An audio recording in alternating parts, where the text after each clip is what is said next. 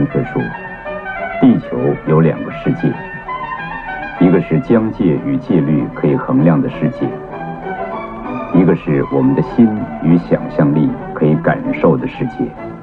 大家好，我是策展人长怡小姐，欢迎来到陈美玲的房间。那在这下集的 podcast 里呢，你将会听到的是小说家高伯伦以陈美玲为主人翁所书写的极短篇小说《黑麻雀》。那在今年十月十号的这一天，我们邀请了十位年龄介于二十八岁到六十五岁的女性呢，来共同朗读《黑麻雀》这个文本。并且呢，进行文本的延伸讨论。所以在这集 podcast 里呢，前半段你将会听这十位女性朗读《黑麻雀》的声音。那在后半段的时候呢，她们将针对这些文本进行延伸的讨论。那我们一起来听听看。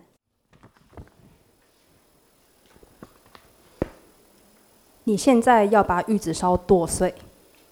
依薰在他家的厨房里教我做他从小。就爱吃的料理，于是我帮忙切碎超市买回来的玉子烧。他在旁边用扇子扇着醋饭，小心翻弄。热腾腾的蒸汽扑上来，然后他用下巴指着湿黏的烟熏鲑鱼，从袋子里取出来，弄得我满手鱿鱼。随意撕碎就好。他的下巴上还有一颗白色小豆子。于是我拆开油腻的包装。捏着油滋滋的肥鱼，竟有些温度。徒手撕，铃木火烤气息混着空气中的醋香。剁碎小黄瓜，非常碎，丢入渐凉下来的醋饭。拿黑芝麻粉，并开始撕碎香喷喷的龙虾肉。再撕另一盒生鮪鱼、干贝、海带，整只手都要是海味油脂。朝鲜海苔撕碎。罗美生菜撕碎，罗勒撕碎，丢入毛豆，铺上蟹肉，淋酱油、美乃滋、凯撒酱、辣酱，悠悠的手捏沙拉用的夹子，熟练地搅拌。那是我第一次吃 Pocky 这样的食物。超市里买来的蛋白质和蔬菜，加上酱料当做沙拉拌起来就好。我们配着他爱喝的康普茶。吃完整锅食物，接着他要做奶昔。果汁机里放了几乎半桶的无热量冰淇淋，加很多的鲜奶，整瓶的鲜奶。我们肆无忌惮地喝。Oh my god！我们是左脚。他忽然叹了一声。陈美玲永远也不能看懂这样的阴阳怪气的饮食方式。她的料理非常单纯、正派、传统，阴阳调和。他想到的是新香料、米酒、火候，食材必须新鲜，腌法。那是小时候看起来无聊的食物，长大后好像才能稍微理解。是后的世界，却更像是一锅厨房里随意混乱的夏威夷饭。一部分我熟悉的陈美玲被丢进锅子里，一部分我从未认识的陈美玲被丢进锅子里。一部分我能掌握的我被丢入，一部分失控的我被丢入。搅拌搅拌，有些阴暗的角落发出光，有些快乐的回忆竟是隐隐倾斜。我看见陈美玲在麦当劳餐厅里排队，她熟练地用手机付款，上面来的讯息不断传来通知讯息，其中一则讯息来自我，我告诉她。我想吃大麦克，单点炸鸡。我实在对薯条还好。我告诉他，我不想了解他说的番薯签，但薯条这样的食物趁热吃最好，所以能内用就应该内用。每一种食物都是乡愁。旅行时如果思念台湾了，就到麦当劳吃点东西，那里的环境跟台湾一样。在麦当劳吃东西，就觉得回到了台湾。一样的桌子，材质似乎是一样的，一样的自助点餐机，一样的酱料。有人说糖醋酱不同，但我吃不出来。一样的薯条口感，一样的灯光，洗手间的洗手乳，消毒液也是一样的，气味也是一样。我幻想将来有天到了遥远的异国，可能是为了工作，可能是为了逃难，然后有天我想起了福尔摩沙，想起那些青春时代的深夜，灵魂干燥，我就会找一间麦当劳坐下来吃东西。童年与世纪末重叠的台湾人都晓得，麦当劳曾是一种高级的食物，大人给予儿童的奖励，是通往世界的味觉窗口。每当美国推出强档电影，麦当劳就会有相关套餐及玩具。每次吃麦当劳，就像看美国电影，觉得是很奢侈的体验，就像学美国英语、讲美语，听起来就是很高级。都是世纪末的华丽，陈美玲的生活却是远离消费社会的。我从来无法想象她站在精品百货，也很难想象她一个人上餐厅吃饭。她没钱，她就算有了钱，也都是为了家庭的务实需求。发票也是务实的存在。发票呢？他问我。星期三提早放学，又因我考了班上第一名。陈美玲叫了一部计程车，带我去吃麦当劳。这是一种很高级的事。计程车好像私家司机，陈美玲是贵妇太太，司机要送我们上馆子吃一顿饭，是高级的事。他要我去点餐，我也不用问他需要吃什么，他永远只吃麦香鱼堡，套餐随便搭。薯条、可乐这种他吃不懂的食物，最后都是我吃。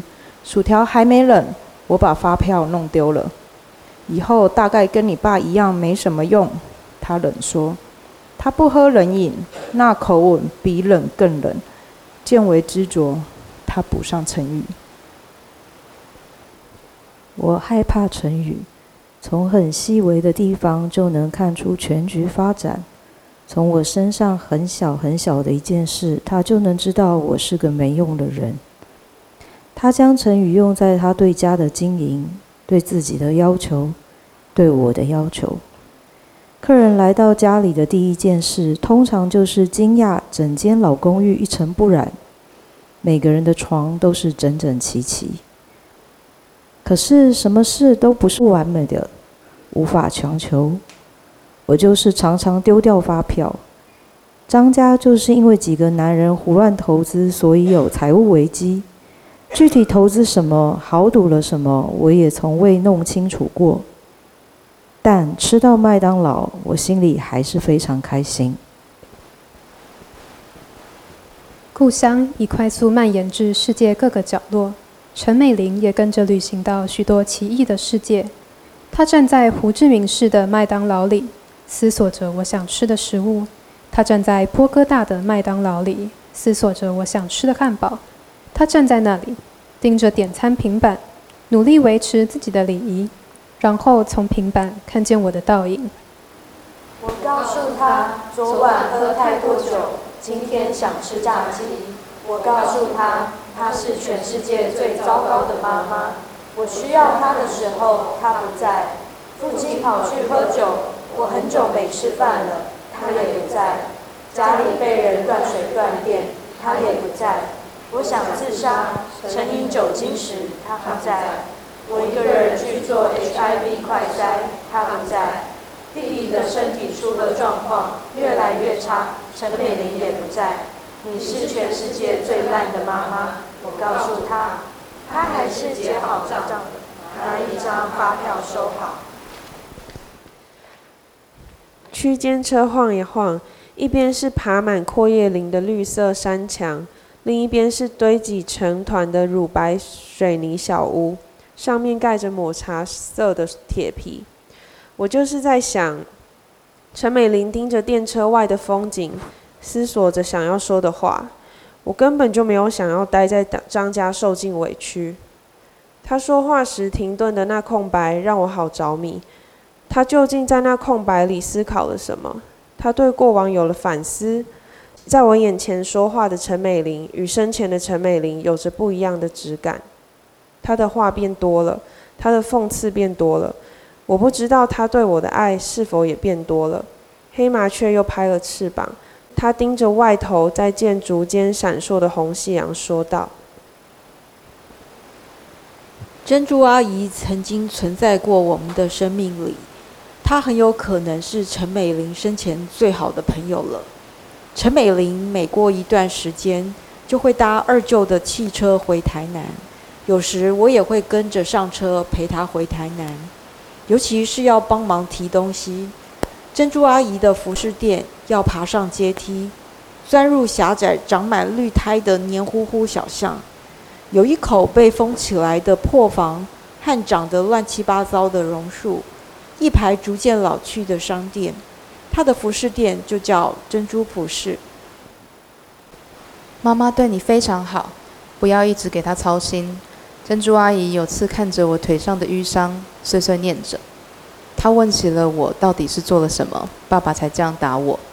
我也不晓得，我到现在还是不晓得爸爸究竟为什么要恨我。那天忘了是什么原因，我跟珍珠阿姨出席了一场大街上的办桌，新郎新娘很醉，钢管舞女跳得忘我，然后有个悲伤的女人唱起了悲伤的歌。我趴在红色的舞台，盯着那悲伤的女人唱着悲伤的歌，忽然就被珍珠阿姨抱起来。我们要一起搭计程车离开这里。那时我就很常想起那悲伤的女人，我觉得她一定遇到了很多难过的事，例如她也有一个很不快乐的家庭。当老师问起我们想不想快赶快回家，大家都开心说想时，我只觉感觉难过，我一点也不想回家。我还不懂为什么我的家庭这么奇怪。你有想过杀死爸爸吗？陈美玲看着我，她的问题让我害怕，却有那么一点生气。爸爸如果老了怎么办？他站在黑色的帐篷前，背对着我。你想过哪些方法杀死爸爸？黑色的帐篷上方有落叶覆盖。为什么只有我？我看着黑色的帐篷，有条裂缝。为什么爸爸只恨我一个儿子？我想象自己的手伸进那条裂缝，通往陈美玲的子宫。就因为我是所有孩子里最特别的，我代替陈美玲说，就连你也不能接受我。我打开那条裂缝，里面是我小学时的卧室，窗外是水沟，传来熟悉的恶臭，混杂着炒菜气味。应该是傍晚。陈美玲和她丈夫把我的贴纸簿没收，把我的故事书没收。他们笃心，就是这些东西教我喜欢男孩子。他俩就像只偷米的水沟鼠，我看着他们晃着不灵光的小脑袋，像个小人似的窝囊爬出帐篷。我对很多人这么说过，也在很多地方这么写过。我想要有个孩子。这也许是十分不合时宜的愿望，甚至一不小心就落入政治不正确。但我确实想要有个孩子。结果我花了很多时间，在网络上搜寻着被烧死是否会疼痛，淹死是否会疼痛，或是被车撞死是否会疼痛。我无时无刻担心着我幻想的孩子的死亡，孩子的死亡。所造成的心痛会有多痛？我花了很多时间在网络上搜寻着被烧死是否会疼痛，淹死是否会疼痛，或是被车撞死是否会疼痛。我无时无刻担心着我幻想的孩子的死亡，孩子的死亡，孩子死前的痛苦，那种心碎所造成的心理痛究竟是什么感觉？我知道，我不想知道。我也知道，我仿佛知道。我知道陈美龄也曾是别人的宝贝孩子，可是他们无法好好呵护、保护这个宝贝孩子。战后的世界更加残酷，和平时代的日常几是细节的折磨，债务、人情、争执、嫌、爱、恨，孩子逐渐老化，逐渐死去，突然死去。美玲年轻时摔过火车，无法好好走路，却导致她更努力走路，走得比自己的姐姐都还优雅。后来到了她的中年，她一直说自己看见眼前有一只黑麻雀，不是鬼，是一只黑色的麻雀。黑麻雀没有动，一直遮挡她的视线，不晓得在那里做什么。他炒个菜要拿个瓶罐都变得好困难，有次还烫到手。那天晚餐我只好打支雨伞去街上帮忙买便当。那时我已经很大了，可是我总以为那是老花眼，她就是容易犯病的老太婆。我直到有天，她想把那只黑麻雀从眼前抹除，她用手挥，拿雨伞打那只黑麻雀。结果没踩稳，摔下老公寓的楼梯，晕了过去。醒过来时，你哭了起来，你得把泪水擦干。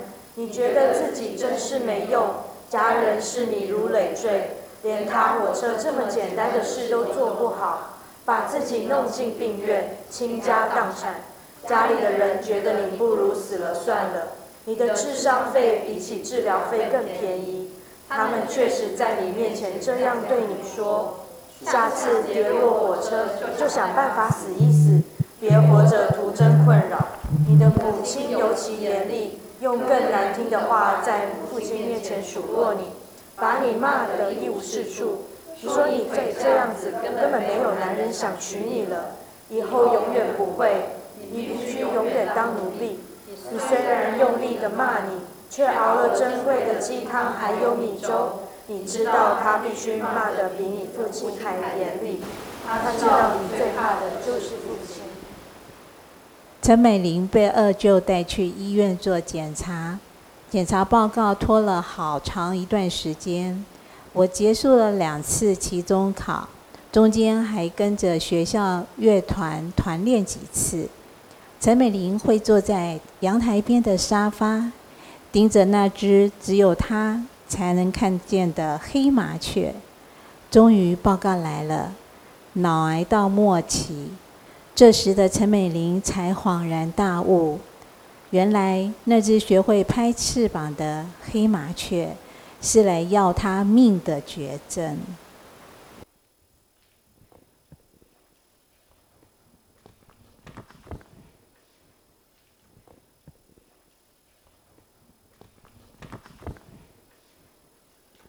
那我们就先请高博大致介绍一下《黑麻雀》这个文本。嗨，大家好，我是今天的小说作者高博伦。呃，就很高兴依琳就是有邀请到我。那其实我们呃在呃玩这个展览的时候，其实这过程应该有两三年，从我们还住在台中的时候开始。呃，这呃这文本比较有趣的地方是，我的起源就是写这故事的起源，其实是从呃脑袋里面的某一个声音开始。然后这个声音是我们讲话的某一个声腔。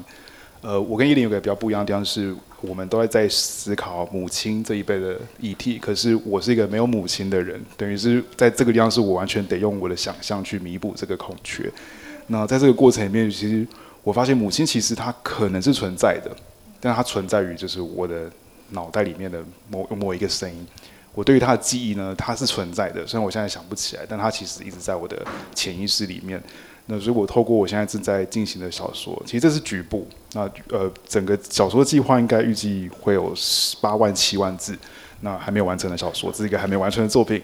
那我透过这小说，其实在思考呃脑海中的这个声腔，呃某一个在很意识底层的声音。他跟我的母亲，他跟我的关系是什么？也许我的母亲就是我，我就是我的母亲。所以这是我在写这小说最初的动机。我觉得一定把把我这边放进这个展览的主题里面，我觉得很有意思，因为我觉得这也在帮助我思考这个声音是什么这样子。嗯，谢谢依琳。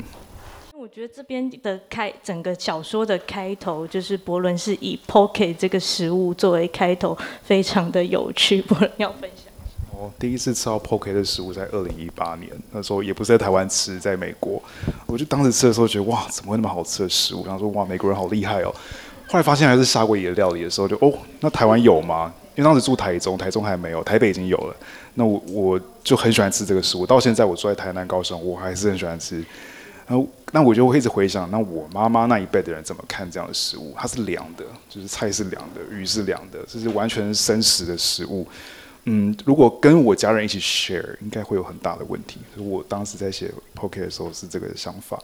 我我觉得因为没有没有母亲嘛，所以我在思考，呃，我跟妈妈吃 Poke 会是什么场景，甚至是我跟妈妈一起喝就是咖啡是什么场景，这是我一直都很常在思考的事情，对。其实这个，我觉得这个开头他用饮食来带入的话，其实也跟那个刚刚大家看到的那个展览里面餐桌跟母亲的记忆有一些关联。然后我觉得有一个世代落差，就是说，其实，在采访过程中我蛮惊讶，就是说，呃，在妈妈那一代，好像他们小时候的饮食跟他们的家庭经济条件有非常大的落差。而在我们这一代，其实你的经济条件的落差，并不会在饮食上这么的明显。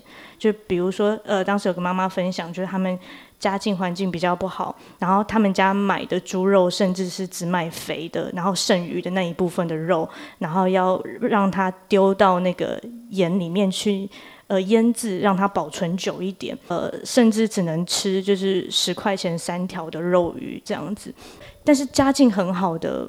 的家庭的话，就落差非常的大。就是有一个妈妈提到说，他们家其实蛮常买那种日式舶来品的的饮料，就比如说可尔必思的酱。早期他们是就是咬一口可尔必思，再掺水或一或喝。然后跟他长大了之后，才发现其实。呃，在宫崎骏《萤火虫之墓》里面有一个很经典的糖果盒，就是那个哥哥给妹妹的那个糖果盒。他小时候很常吃，然后他是长大之后才知道同辈很多人都没有吃过那个东西，然后那是一个很珍贵的东西。对，但是我不知道，就是呃，作为妈妈们这一代会有这种感觉吗？会觉得那个落差在现代比较小了吗？饮食上的落差？对，我我是黄莺，就是那个最多三八的那一只。的那个呃作者就是我，对，我我就去过一次，呃不是餐厅，就在我的小说里面写的那个春娇姨的她的那个小吃店，我只有去过那里，我妈我爸爸就带过我去那里，所以我当然不会知道说哇原来其实我还查了英文，OK 吗？对对对，我想说啊这是虽然我已经吃过了，去过很多国家，但是我不知道那个英文单字是什么意思。对，那我妈妈其实是一个半总铺师，什么意思呢？就是我们乡下，你只要是婚丧喜庆，你一定会板豆，那板豆一定要下手，就是说除了厨师之外，那你还需要很多的下手帮你准备那个材料。然后人家来找我妈妈，我妈就说没问题，我可以。其实她根本就不行，对对对，对。但是为了要赚钱，所以她什么都答应。所以我妈妈什么都做。那我看到高博写那个，我就想到我妈妈，哇，她配料也很多，但是最重要是粉。对，这个办桌那个中泡菜用的那个粉才是重点，那个粉一放下去就全部都好吃了。对，味精吗？甚至比味精还厉害。哦。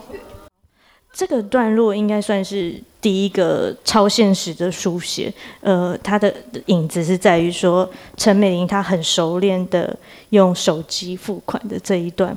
对，那呃高博想要谈聊一聊。哦，就是呃，在我母亲过世后的世界啊，甚至祖父母辈过世的世界，好了，他们那个年代完全错过我们的网络世界。像我常看很多呃。呃，朋友或是朋友的爸爸妈妈、长辈的，他们也已经在 Line 的世界，在脸书上，甚至蛮多人已经有 Instagram。那我我也去看他们的行动，那我就会思考，因为我妈在的话，她是不是也也是这样子生活，也是会这样子去分享她的日常，以及她的买东西是不是也会用 Line Pay？就我会一直去思考这个问题。嗯，所以这其实也是对一个缺席的思考吗。嗯，哎，这一段我们可以呃交叉讨论一下，就是关于麦当劳这个食物，有每一代人有非常不一样的记忆。像我我们这一代的人的话，小时候他很常被作为一个奖励，就是像高博写的这一种，就是说你考高分的时候，妈妈会带你去吃的东西。但是如果在现代的小朋友的话，他对于麦当劳又有非非常常不一样的。感感知就是它其实跟咸酥鸡没有什么样，它是一个炸物，然后它是一个素食，它其实并不是一个。我不知道你们有没有小朋友或是学生，老师可能会知道，就是好像已经没儿童套餐了，玩具不见了。然后这件事情我也是后知后觉，发现的时候我其实很震惊，就是哎，这件事消失，而且是全世界一起消失，然后不是走台湾，然后麦当劳叔叔也不见了，就从美国到台湾就看不见了。他好像想要把呃麦当劳从童年记忆播出，可其实就是因为我们从童年深入麦当劳这个东西，导致我们成年之后还是不断的回去消费。我觉得应该是有人看见这个问题，所以想要把它拔拔出。这这个是蛮有趣的，而且我因为我现在也在补习班教书，然后我我发现我的学生年纪很小小朋友对麦当劳是没感觉的，我不知道大家有没有有没有感觉到这件事情。你你说哎你不错，我请你吃麦当劳，他们会觉得还好，不要。哎，他们蛮厉害，他们觉得那是一个不健康的食物，甚至会说老师你就像吃着变胖的，就反呛我的。就是小朋友其实不再去吃麦当劳这件事情，跟我们已经也不同了，就食物其实变化速度非常非常的快，嗯。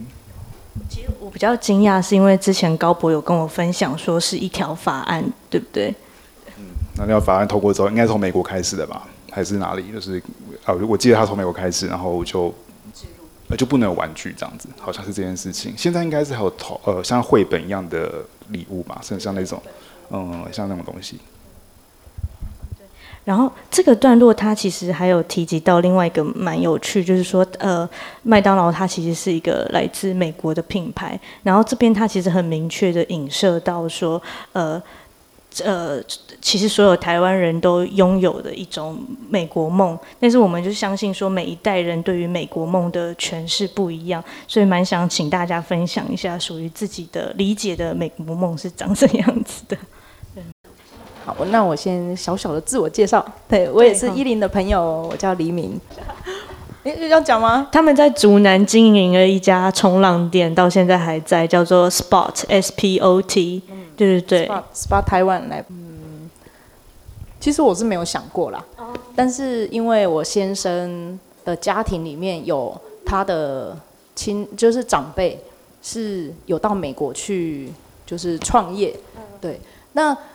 呃，所以我知道的事情是，他他的这个这位长辈是因为，呃，不知道什么原因他要跑路，所以呢那一天他就打电话到我先生家说，你现在叫你就是请请我公公去把他们家的 B N W 名车开回家，就是赶快开走，进去房子里面能搬的东西都搬走，然后他们当天晚上就要飞离开台湾。对，就是不知道他们发生什么事，所以我一直对美国梦这件事，因为我从前小时候，因为我其实我的家庭蛮乡下的，哎，我们是乡村孩子，对，在田里面长大，所以我听到这件去美国的事情，我就想说，哎，那大家为什么一直都想要去美美国？就是他的经历是这么的可怕，离开台湾去美国，哎，怎么大家都想要去美国？所以你你问我美国梦，我小时候没有想过。但就是在我听到第一次有人是这样去美国，我就啊，竟然是这样的 的状态下，对，还蛮惊讶的，对，大概是这样。是那个我我叫博如，然后目前在做跟艺术教育有关的工作的。我我是呃年纪应该是说，就是听到其实在我求求学阶段了，大概应该是十几岁到二十二三十岁的这个，觉得好像还蛮多。就有所谓什么来来来来台大去去去去美国的这样的一个说法，这个我不知道这一句话大概流行具体是哪一个年代，但我想可能是在战后婴儿潮的那个阶段，所以可能是我在猜，可能是大概八十八零年代左右吧。对，那因为刚好在刚才在那个展览现场的时候，我听到。刚好是吴吴玛丽老师在讲到他们他自己大学的时候，对，就是他其实我自己应该也因为也是外文系毕业的，所以完全可以理解，就是在我们年轻的那个时代，就是大家对于学外语然后去国外的这种向往，其实还蛮，但就是说食物可能是一种反应，但比如说在其他生活层面啊，比如说很多人可能为了增进自己的外语，然后就会去教会。对，所以其实也因为这样，就教会吸引蛮多，就是同学，对，就是他可能后来不不真的会信教，但也可能对对对，但是就是呃很多会有很多利因，就是比如说哎，你就去教会，你可以有朋友，对，然后你可以练练练英语这样子，然后可以接触外国的文化，对，就好像在我年轻的时候是这样的一个氛围，但现在就感觉比较没有，对。我我是依林之前在国美馆的同事，然后也是大概从几年前就听他开始讲到大妈力量的这件这个展览，然后因为我跟我有跟他提起过，就是我有一个台中的阿姨，就是很喜欢分享故事，然后我们我们家外婆的故事也是蛮。就是蛮精彩的，所以这次也有访问我阿姨这样子。对，呃，我自己对于美国梦的印象，应该是我妈其实她是读美国学校的，可能就是在呃我外外公外婆那个时候就觉得可能读美语啊，然后可能之后如果有有办法出国发展的话，就是大家会觉得这样是一个比较好的现象。不过，呃，因为我们家后来我外公经商失败，然后。后来外公也是呃，就是有有自杀，所以他就是后来有一些家里有一些变故，然后就没有办法去继续完成这个美国梦，然后反而是呃，因为那个时候除了美国之外，日本也是大家会想要去的一个强国吧，就应该现在也是这样。然后我我舅舅后来是跑去日本工作，然后一直到一直到现在，所以我们家可能跟日本那边的渊源比较比较深一点。对，然后。哦，不好意思，就是我有点想要再分享，就是关于第一段，就是做 POK 那边的。就我有想到一件事情，就是因为我有一个很好的朋友，大概从国中开始，然后他家里一直都是单亲妈妈的家庭，然后他妈妈也就是一直久病，然后后来是呃这几年好像就过世，所以等于我朋友也是变成一个就是嗯，因为他爸爸也跑了，然后妈妈也就是过世，所以他就变成自己一个人。然后因为我们国中有一群大概五六个好朋友，然后。呃，有一段时间，就是我有一个朋友会常常去我这个朋友家帮他做菜，然后就是等于是他想要给他一点支持，就在在他妈妈有点情绪化，在他妈妈过世之后，可能他会借由做菜这件事情去呃支持我朋友这个心心理上的情绪这样子。然后，我看到这一段，然后我就想到，因为高博有提到说他是没有母亲的，然后他可能。在看到他的朋友在做菜的时候，也是会把母亲的形象就是投射在这个做菜的朋友身上。然后我就觉得，其实就做菜这件事情一直是一个蛮阴性的、蛮阴性的事情，就是可能是由妈妈或者是呃祖母或者是就家庭里面女性在做，所以他可能也是对呃女性的记忆有很多重叠在上面这样子。好，这边有点想延伸讨论，就是关于发票这件事情。其实，呃，我觉得这个时时代之间理解落差，其实我是到很后来，很后来。呃，我其实很以前很长一段时间，我一直不懂为什么要捐发票。就是每次你走出去便利商店，都会有一个捐发票箱。然后，因为我对我来讲，很长一段时间发票就是一张废纸，或者是它只是记录说你买了什么东西。对，然后后来我才理解说，哦，原来有发票兑奖这件事情。我小时候呃比较印象深刻是离开便利商店的时候，发票通常是会被抢走，哎，就是便利商店会有个奇不知道阿阿北还是什么的，然后就会。我常常被抢走，所以我没有带发票回家，原因在这里。他们也不会问我，可能看我还小，就很好欺负，就就抢走。到现在就不可能了嘛。那我小时候对发票的感觉是，因为它是会被抢的东西，我我很讨厌它，所以我我只要拿发票，我就会丢掉。那丢掉就会被骂，你一定会被骂得很惨。而且对对家里长辈来说，那个丢掉是两百万的机会就这样不见。但是我不会想到两百万，就是我觉得它就是两百块这样。但他们呢，就是一定有两百万在里面，被你丢的那张就是有。也是，其实也是采访了这阵子，我才知道说，大家乐在八零年代是一件非非常常重要的事情。就是据一位妈妈说，就是每家每户都在疯狂的买大家乐，甚至会扭曲自己的信仰，为了求那个大家乐的数字。而、我在一次呃世纪末的时候，我我觉得我认识的同才，知道跟我。一起经历过那个世纪末，童年经历跟那个时候的人，会发现我们这个背景是家里都经过破产，或是就是穷过这样子。而且穷过是曾经很很 OK，曾经可以干嘛干嘛，但后来都没钱了。就是这个经验在我们这一辈还蛮常遇到的，所以我觉得这也是我在这一段可能我延伸自己想到的东西。这样。其实发票后来我们才发现，好像全世界只有台湾中有这个发票中奖的东西。就是国民政府来台的时候，为了督促大家要督帮忙督促商家要缴税，所以呢，就是我觉得这是一个非常聪明的机制，就是全民监督缴税这件事情。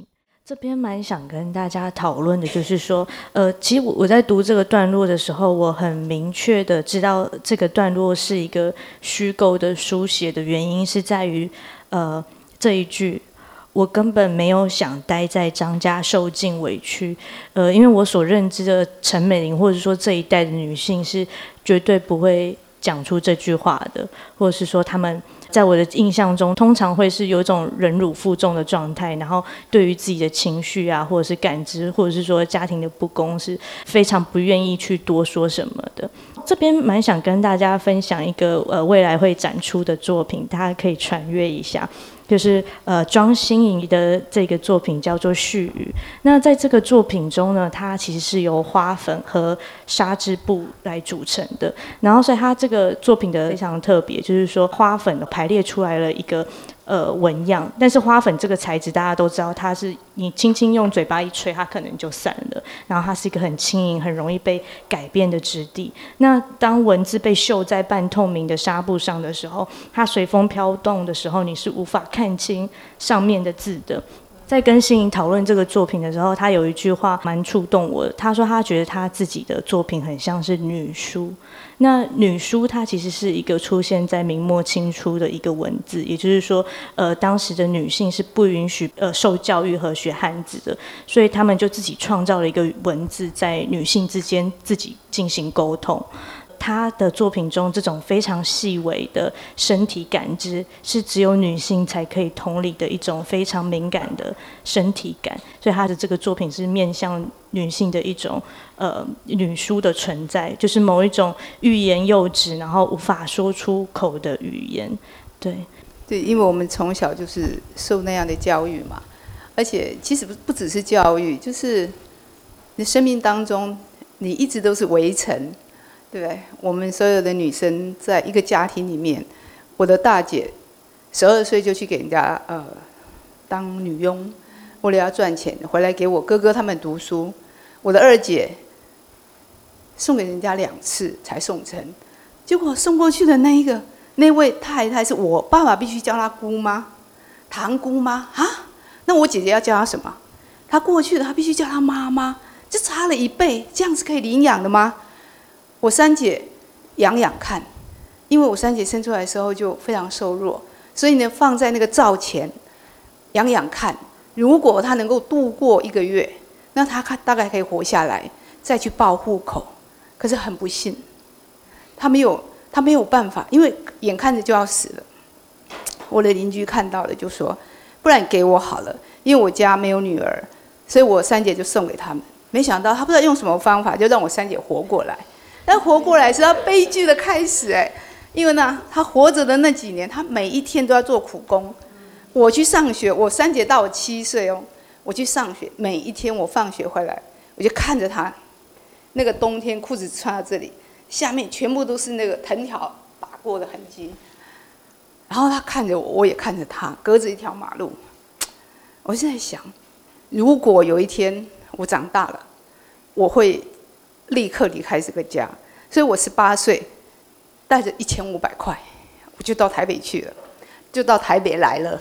对，我来台北，到现在十八十八岁到现在四十二年，我回我家没有几次，啊、因为我妈妈十五岁的时候，在我十五岁的时候她就过世了。等到我爸爸过世了以后，我每一次回家都是站在月眉湖的桥上，看着我家。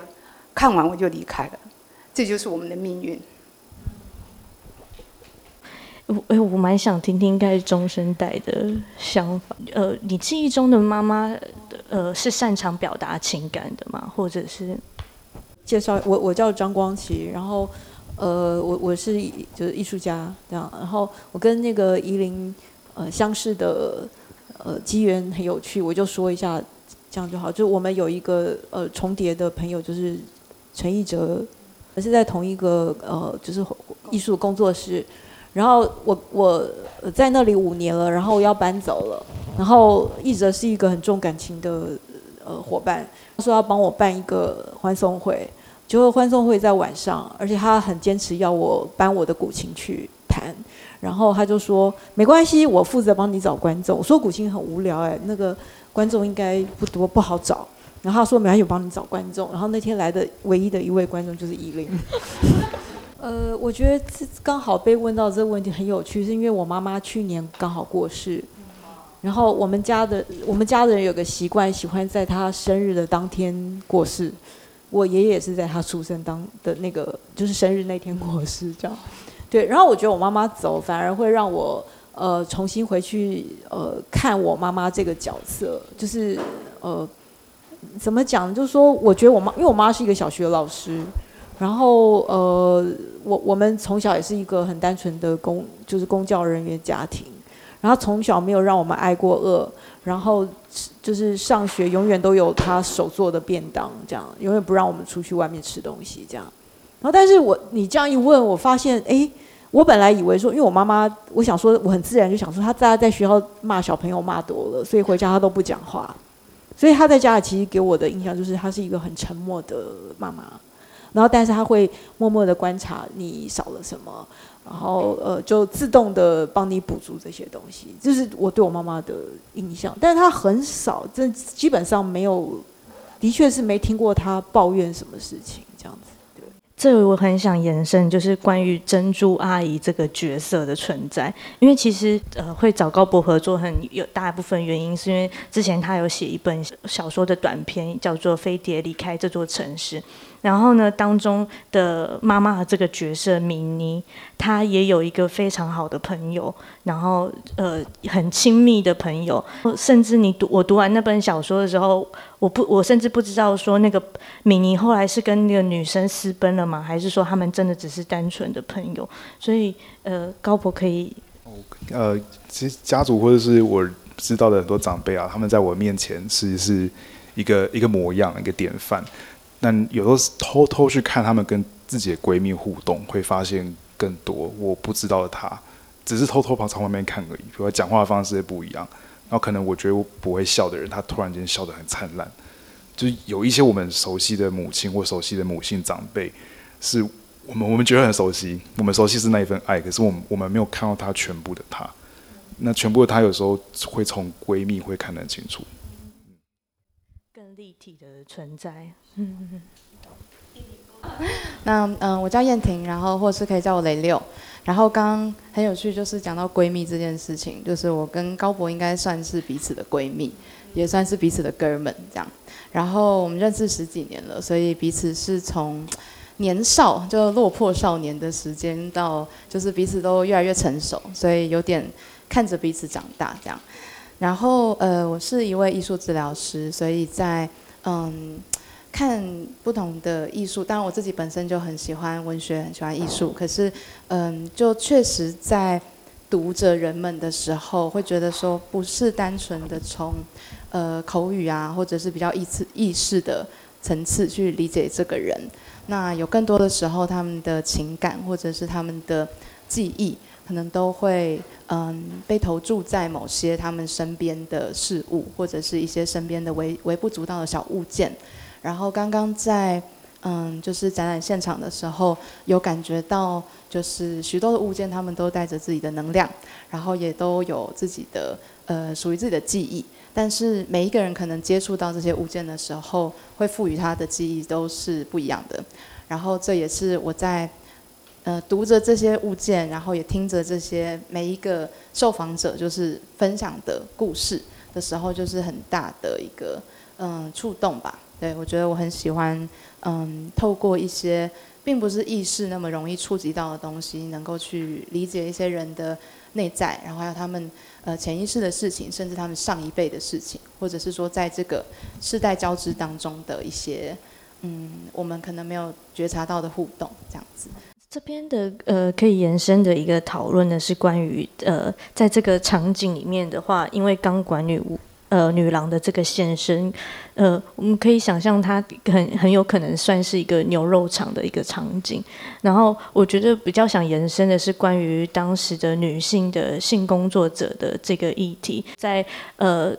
比如说八零年代的台北的时候，其实台北市出的那种给外国人看的旅游手册里面就有呃情色产业的部分，所以它其实算是一个蛮外露的一个产业。但是实呃我实际去采访这八位女性中，只有两位提及到了这部分的内容，一位是提及说，因为她小时候很担心自己被。卖去台北做唱，另外一位则是吴玛丽，她曾经做了一个作品。他其实呃伪做了一个有点点像是华西街的小房子，呃观众在进去这个房子的时候，他会发现每个门都没有办法打开，然后在这个房子的门口有一个非常重要的年表，也就是他以呃女性性工作者的身份来书写的这个年表，然后蛮想为大家读一下，虽然这应该已经是九零年代的作品了，呃这个年表是这样的。十七世纪，荷兰、西班牙、汉人相继涌入台湾。一八九五年，清朝把台湾割让给日本。有长山公，无长山吗？畏惧诸多漂泊的灵魂靠我们。一八九八年，日人建设宝岛，为军官游乐园。第二次世界大战。神风特攻队在誓死走向战场前，必来疯狂几天，再轰轰烈烈的牺牲。我们使宝岛台湾成为国际驰名的温柔乡。一九四九年，国府撤退，几十万单身军人跟随来台。这些中华民国在台湾捍卫斗士，垦荒辟土，我们使他们的情欲不致成为荒土。一九五四年，中美签署共同协防条约。宝岛成为韩战、越战美军的补给乐园，我们为宝岛赚进了呃十几亿美元。糖与甜心是这时外销的两大产品。一九七二年，日本与台湾断交，日本卖春团平鱼来建交，凭对日贸逆差，我们不落于人后。八零年代，我们提供各种色情饗宴，帮助劳苦。功高的中小企业扫除生意障碍，商人们既爽到又赚到。我们是宝岛经济奇迹的功臣。一九八七年台湾解严，配合南向西进政策，我们提供大陆妹包二奶、东南亚新娘回馈国际社会。我我觉得呃，在采访过程中，呃，刚刚我也有跟博如在聊，就是我觉得有一个缺失，就是说呃这一。这一部分的工作者明明占当时的女性人口很大的一部分，但是为什么在采访过程中，或是说在他们人生的记忆里，他们总是觉得这是一个不便被提及，或者是不需要被提及的内容？我的生活很单纯啊，但是你提到就是说这些啊，等于说是他们职，就等于是他们的职业啊，那他们的职业那个时候是为了求生存，很不得已。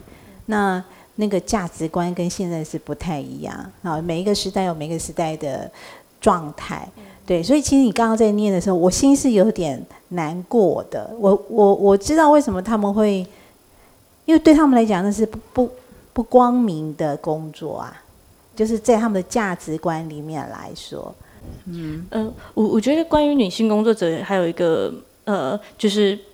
蛮不一样的部分，就是说，呃，当然，在我们这个这一代的人的认知里，它绝对是一个非法的工作。但是，其实，呃，就是台北市的政府，它其实都一直有在发所谓的工娼证，所以它其实是一个被市政府所认可的一个职业。那他是在呃陈水扁担任台北市市长的时候，为了扫黄政策才消除的。那其实当时吴玛丽创作这个作品的时候，也是在抵制这一件事情，因为我们可能呃。不是身处在其中的工作者会觉得说，哦，扫黄很好啊，这不是让整个社会更健康吗？但是对于这些性工作者，这是一个非常大的产业，它并不会因为你停止发工娼证，这个职业就消失了。但是没有工娼证的情况下，呃，政府所要负担的责任就会越少，也就是说。当初你可能在发工伤证的时候，你需要负担他们可能一年几次的基本的身体检查，但是不需要发工伤证的时候，就这这一部分的福利也全都消失了。不知道，因为我觉得应该是说，呃，我我自己会觉得，对于所谓性工作这个事情，其实可能不要抱这么的负面的成见，就是应该是说，因为我想吴玛丽老师做那个那个应该是宝岛宾馆，对对，宝岛宾馆的作品，其实也是想要为这些性工作者。证明就是他会觉得，我们一般讲国家其实都是从男人的角度去看所谓经济的发展，但女性的经济发展其实它在这个整个社会不同脉动下还有它的贡献。对，那其实我觉得也蛮多艺术家曾经都做过类似的作品，包括比如说有一些影像作品啊，像槟榔西施啊，对啊，或者是因为我自自己。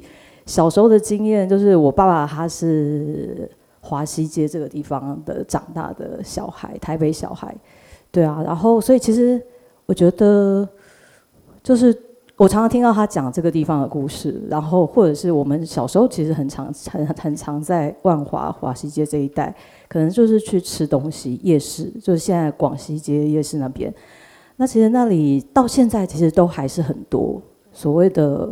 流音，只是那个流音是很老的流音，可能是六七十岁，你会觉得你很难想象，对。但其实我觉得现在都还是有，哎，只是说，我会觉得整个氛围，国就是整个大家对于这个的氛围，其实反而是有点把它负面化的联想。在现在这个时代，照理讲，这个现在这个时代应该是更开放的时代的时候，反而是。我觉得反而有回到比以前更传统保守的倾向，对。那我在想说，是不是因为我们以后我们的那个工厂的这个废纸工厂之后，所有的东西都地地下化之后，所以好像这个东西是不值得谈的，对对。对，然后我还记得我小时候常常看那个电子花车，哎，对，就是，然后那个电子花车是非常常见的，就是在中南部也好，或者是在比较乡下的，可能不是台北市中心，但可能是台北县的一些就是庙会活动都有电子花车啊，像我外公每次寿宴。就是舅舅一定要请电子花车，然后我们就会看到钢管女郎就是在我们前面跳舞，对啊，然后我们其实会觉得很有趣，因为其实那就是一种庙会活动，对我们来讲啦，然后它可能会跟庙会或者是跟布袋戏这些活动是连接在一起的。就是其实当我们并没有觉得那是一个很情色的或者是很低级的联想，对对。然后我觉得它其实算是台湾文化的一个部分吧，抽绳抽绳的活动，对啊，对啊。这博如对谈的那个经验，我想我们都有过，就是看过那个电子花车，然后就是而且它是演演给神明看的，这样。我们那时候不会觉得它是所谓的什么特特种哈，不会不会。然后我倒会比较想要提到，就是说。有的时候我们会去华西街那边吃东西，有的时候会去调通六条通那边也有一些嘛。然后到只有到那里，我们大家才会提到想到说，哦，这个社会上有这样的一种职业。那我我我不晓得这可能跟比较不是一个台湾的例子，但我想举在艺术史上的一个例子。呃，马奈他画那个奥林匹亚，就是第一个妓女为主角画入画的。我觉得他那时候碰到的跟我们。走到条通，不管也好，或者是看到花车，也我觉得我们的那个感受其实是一样，就是我我们被唤起的，我觉得是一个现代主义的意识，也就是说，有一些在那个社会上，嗯，干净整洁的价值，它是用一种社会大家普遍价值不能够被认同的一些价值，那但我们的确它是存在的，那那我们只有在这些时刻才会被强迫。去面对这个问题，我觉得很多时候，我觉得看，呃，不管是是不是性别的，或者是一些特殊工作的人的时候，我觉得去看到他们是一件好事。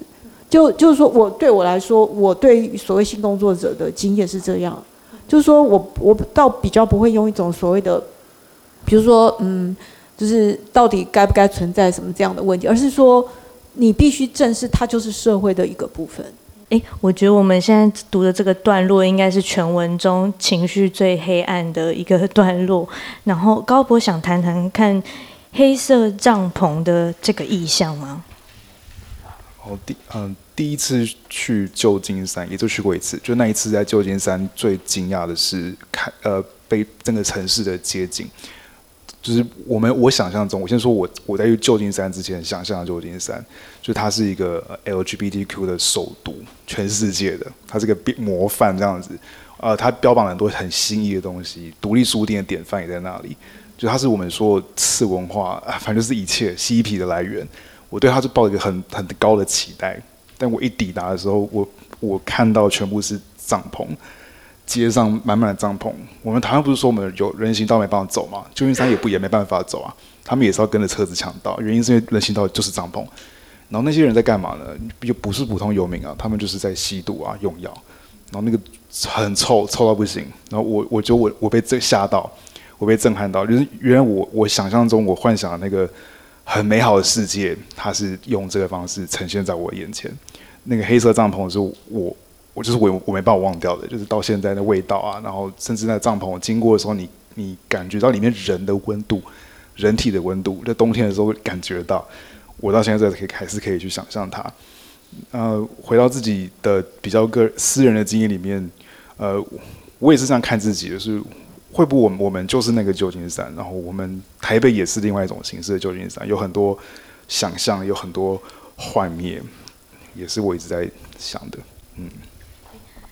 高博刚刚讲的，呃，是现在旧金山的样貌，对不对？然后你要不要讲一下，就是说为什么会有这么大的旧金山？为什么会有这么大落差？它跟哪个法案有关？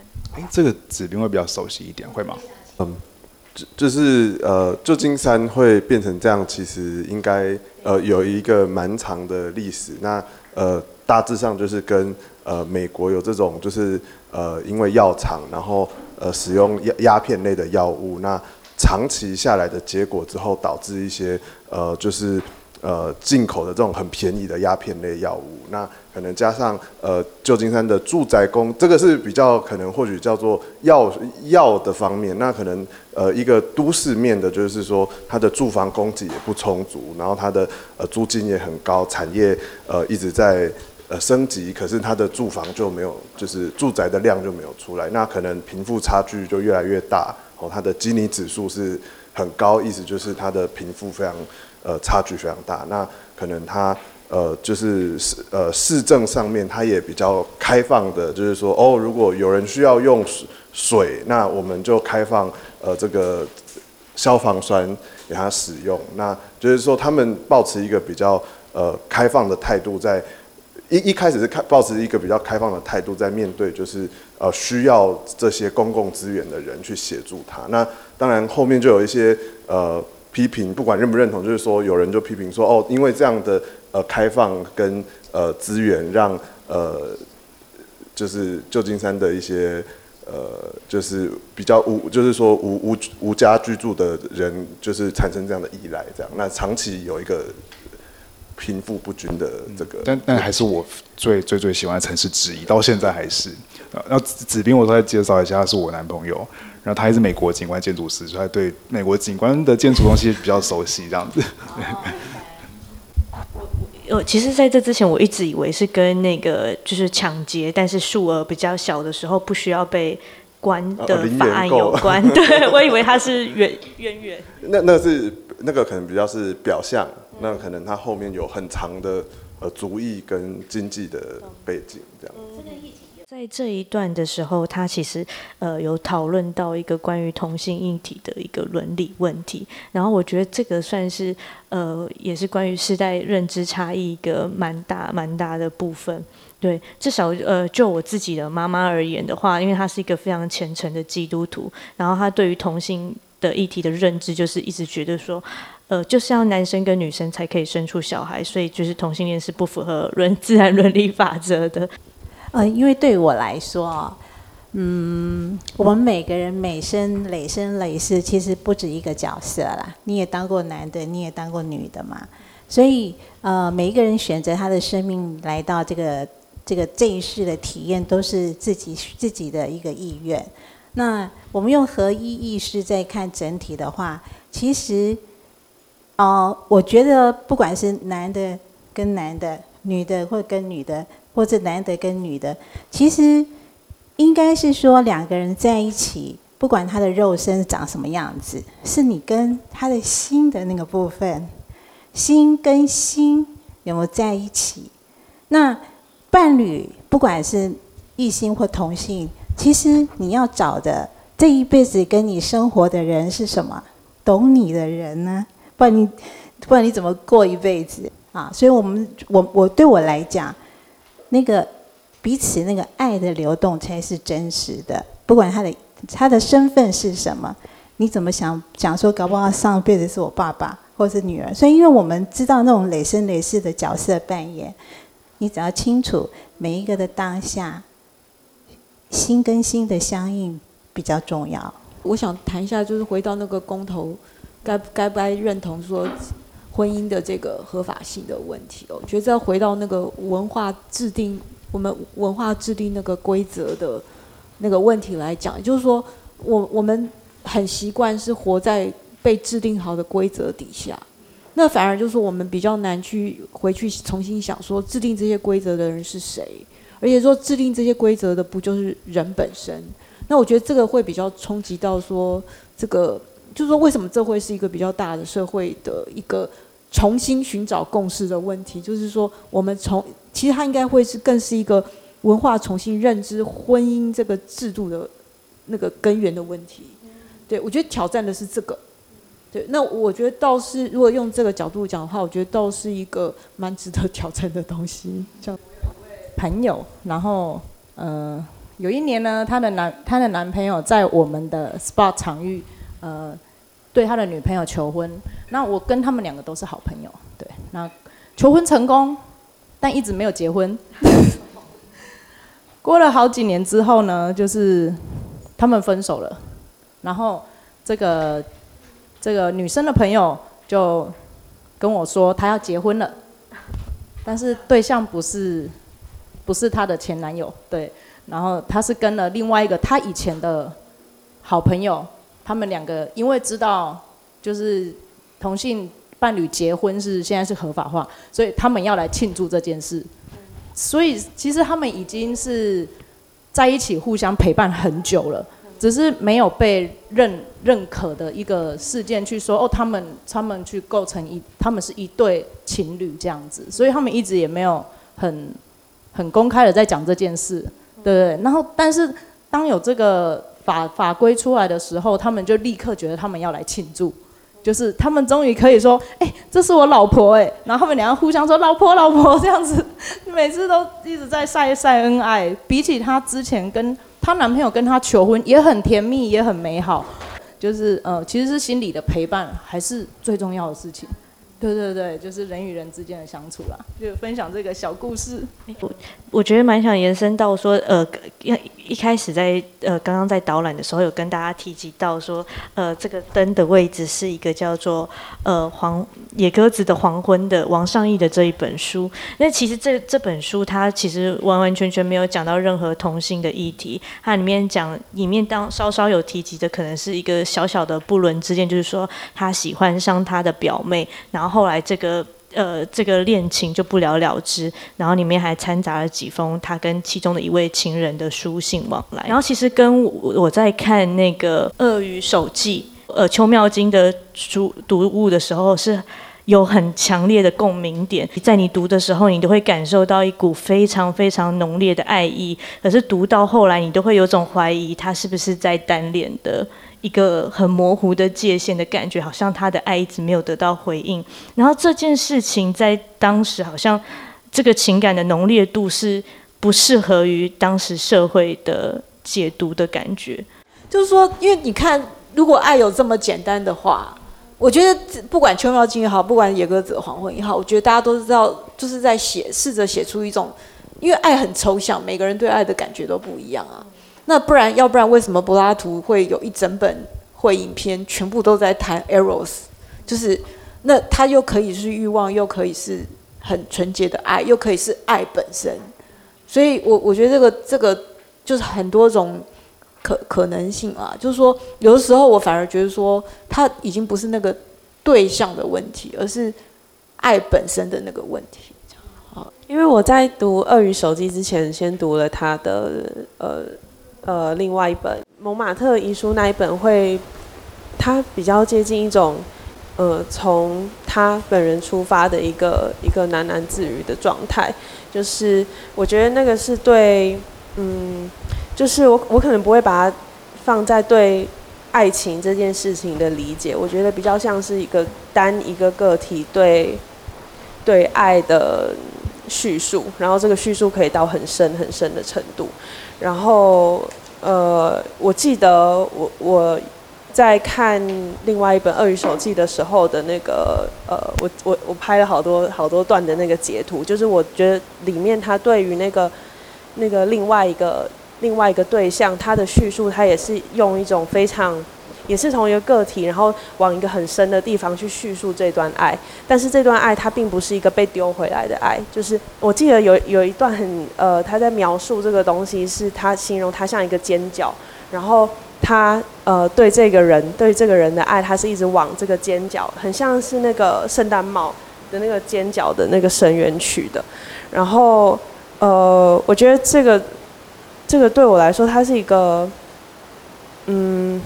它是一个自己往里面钻的状态，它并不是一个一个通道、一个水管，它它这样通过来，它这样通过去的状态，是不是单恋已经不重要，而是说这个的指向其实是指向他自己对于一个爱的认知的指向。对对对，就就是我在读这两本书的内容的时候，我会觉得它比较像是一个字。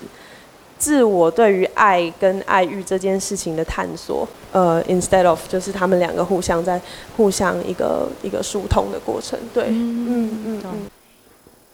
所以有点像是在谈不同世代的对于感情的或对关系的一种探索或认识，对不对？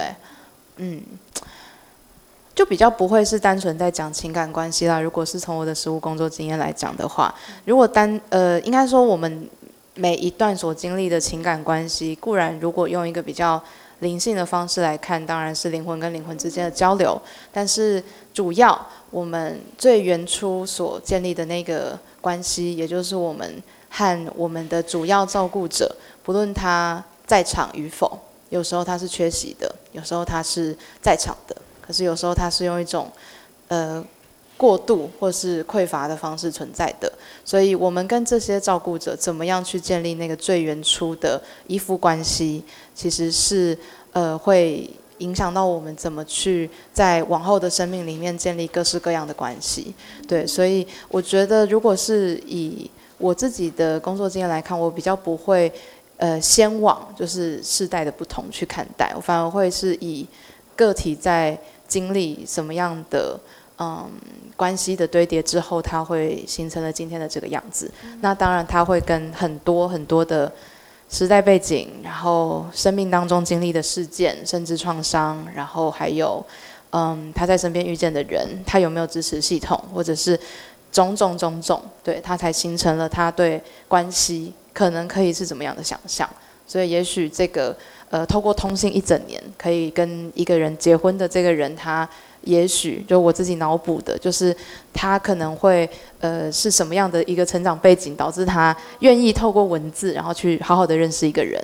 但是在现在，就是我们也许就是可能 IG follow 了一下，然后就说，哎，你在找男友吗？或是你在找女友吗？然后就不然我们在一起，然后就在一起这样子。然后在一起之后，可能两三天之后就把对方封锁了。那这个是一个关系吗？它是有开始的哦，有共同同意的哦，然后还有还有结束的哦。所以这样子也算吗？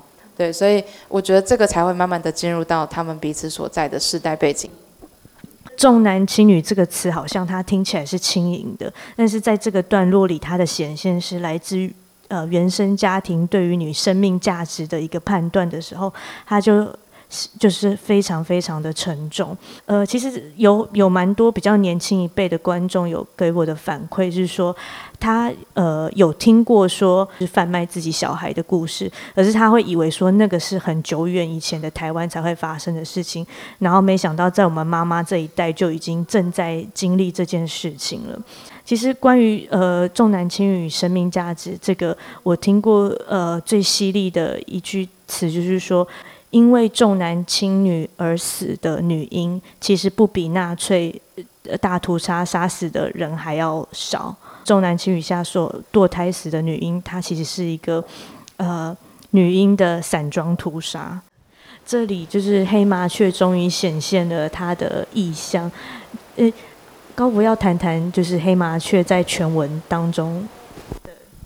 小说的不一定会往黑麻雀这这个大方向去写，但它是确实是贯穿这个小说很常见的、很主要的画面。因为黄麻雀其实是呃老公寓这种地方很常、很常、很常会看见的东西。它就有时候会进阳台，早上的时候就你你不可能去忽视它，太常看到了。因为台南好像反而麻雀比较少。反正我在北部的经验是麻雀非常非常的多，我不知道现在还是不是这样。那呃，它就跟我们生活中的关系一样，很常见，朋友、呃爱人啊，或是你你认识的、说的、你知道的经验，他们也是麻雀的一种。但他他的他的不断的出现，其实都想告诉你一点事情是什么，我们不知道。就是我其实背后其实还有这样一个出发点，黑色的麻雀嘛，我好像没有黑色的麻雀这样的东西。那如果它真的有的话，它又是什么意思？其实我我在写小说的过程是不断的在问问题，然后我没有给自己太多答案，就是不断不断的问。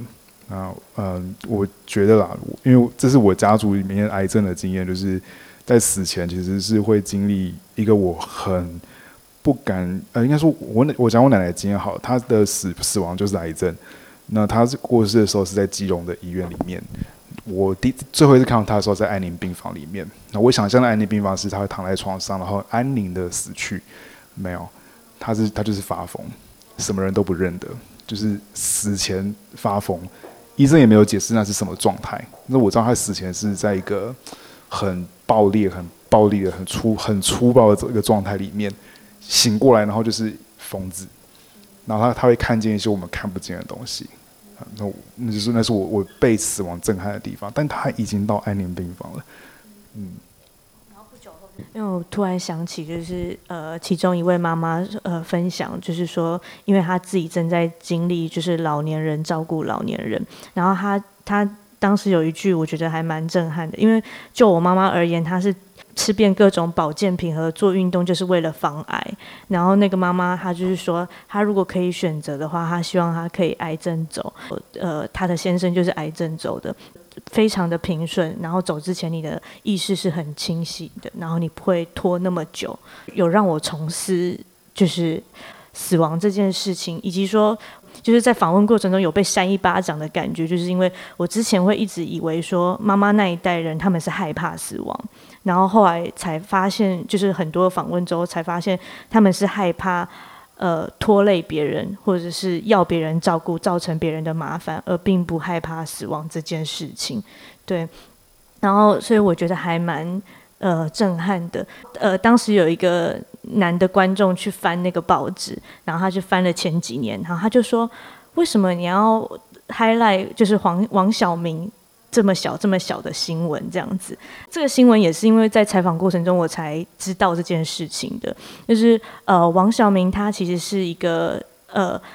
早期北一女还不叫北一女的时候的一个女学生，然后她是礼仪队的队长，所以你可以知道她其实算是一个意气风发的青春时期，遭遇车祸，然后变成了植物人。之后是就是台湾其实医疗上还没有判断植物人这个。病理的事，好像他爸爸其实也是官职人员，然后就透过关系把他就是空运到美国进行治疗，但是失败了之后就变成了植物人回到台湾。后来他爸爸甚至辞职就是照顾他，然后后来爸爸去世了，然后妈妈快要去世的时候就呈请总统府说他希望可以安乐死自己的小孩，就是因为没有人可以再继续照顾他了。大家当然知道，说台湾的安乐法案一直没有过。呃，我觉得王小明这个这个新闻，他某种程度上就是跟妈妈这一代的女性就是一起成长的一个新闻，或者说跟着他们生命的叙事线一起去发展，然后一起去重新思考呃生命议题。因为我一直常常在在做这展上，一直在想说，就是一个个体跟群体之间的关系。因为王小明他可能就是。路人甲和路人乙，他可能是一个就是不是很重要的角色，但是他无意间就是他所产生的涟漪，就关联到了呃许许多多的陈美玲。呃，就是王小明这件事情，其实呃，的确透露了，就是对于整个社会现象，对于死这件事情。所以刚刚伊琳提到说，很多长辈他们希望癌症死掉，我我觉得这个部分大家的观念要修正一下，就是说，其实我们可以自然死，我们可以自然的老死啊。那癌症有很多的原因，就是呃，你的情绪引起的身体的疾病，那个部分是要被呃大家都要知道的，就是说，我们本来就有一个自治愈的系统，对，所以如果我们的心念可以去让自己知道，就是说让自己的心情各方面去找到 balance 的方法之后，你你自然自然老死这件事情是，我觉得大家可以去倡议的，不是 不是让大家得得到很多的呃癌症，因为对于我们自然医学里面的专业观念在看。每一个细胞其实它本来都有癌细胞在，那只是说你怎么让你身体的每一个细胞维持在我们讲高频率的振动状态，所以你吃的也好啊，你开心各方面和配配合起来是，你身体就是一个交响乐团，你一定要做一个阴阳平衡的 balance。对，所以这个部分就是我讲的说，我们一定可以自然走掉，哎，就是给自己这个信念。